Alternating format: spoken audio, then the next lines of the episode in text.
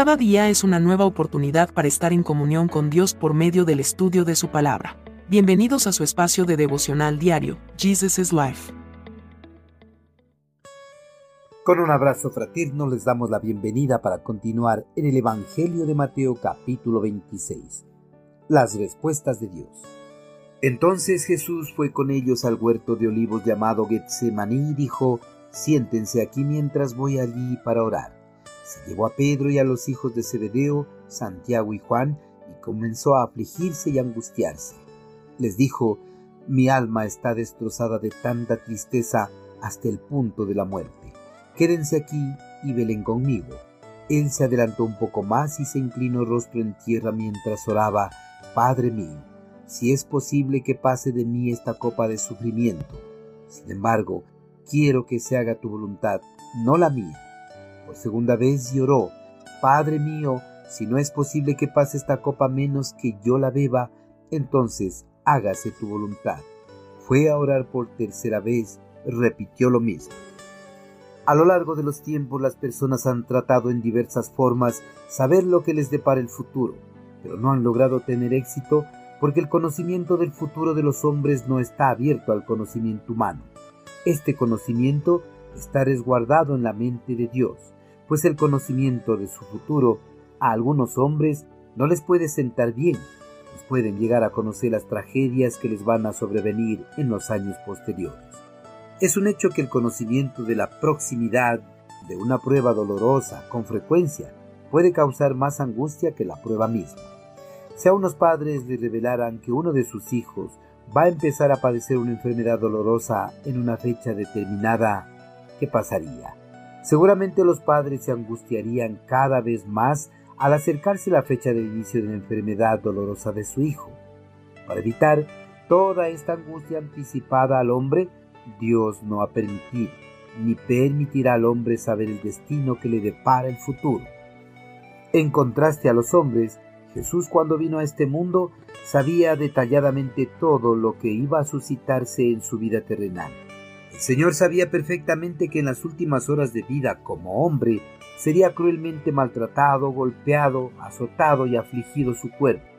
Sabía que caminaría con su cuerpo destrozado hasta el lugar de su muerte, que finalmente sería crucificado y derramaría hasta la última gota de su sangre en aquella cruz.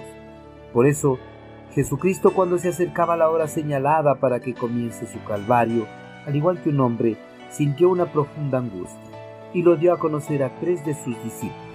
Jesucristo cuando estuvo a solas con Pedro y los hijos de Zebedeo, Santiago y Juan, comenzó a afligirse y angustiarse, razón por la cual les dio a conocer que su alma estaba destrozada de tanta tristeza hasta el punto de la muerte.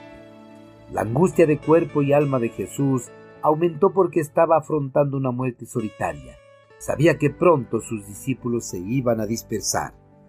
Jesucristo con un corazón angustiado acudió a su Padre en oración, procurando que le liberara del terrible sufrimiento que estaba a punto de experimentar, pero también en su oración le pidió que se hiciera conforme a su voluntad y no a la de él.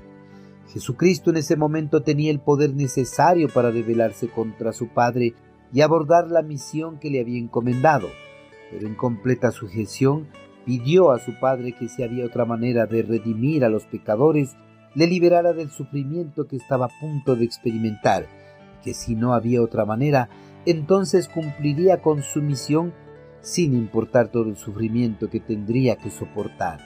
Esta misma oración Jesucristo la repitió durante tres veces, sin obtener una respuesta favorable de su Padre. Pero pese a esa negativa a su pedido, el Señor estaba dispuesto a obedecer la voluntad de su Padre hasta el final.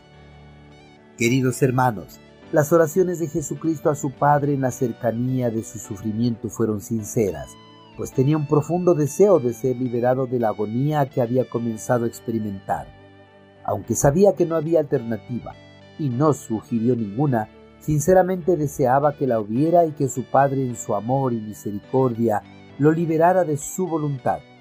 Pero su Padre no le liberó, sino que le dio la valentía y fortaleza necesaria para que siga adelante con la misión encomendada. Hermanos, la respuesta de Dios a nuestras oraciones no siempre van a ser lo que nosotros le hayamos pedido. Sus respuestas van a ser lo que realmente necesitamos para nuestra vida. Jesucristo oró para ser liberado de la copa del sufrimiento, pero su Padre no lo liberó. En su lugar le dio la fuerza y la valentía que necesitaba para afrontar todo el sufrimiento, y así terminara con la misión de redimir al hombre pecador. Gracias a que Dios Padre no liberó a su amado Hijo del terrible sufrimiento, nosotros alcanzamos el perdón de nuestros pecados y la oportunidad de llegar a vivir eternamente en su presencia.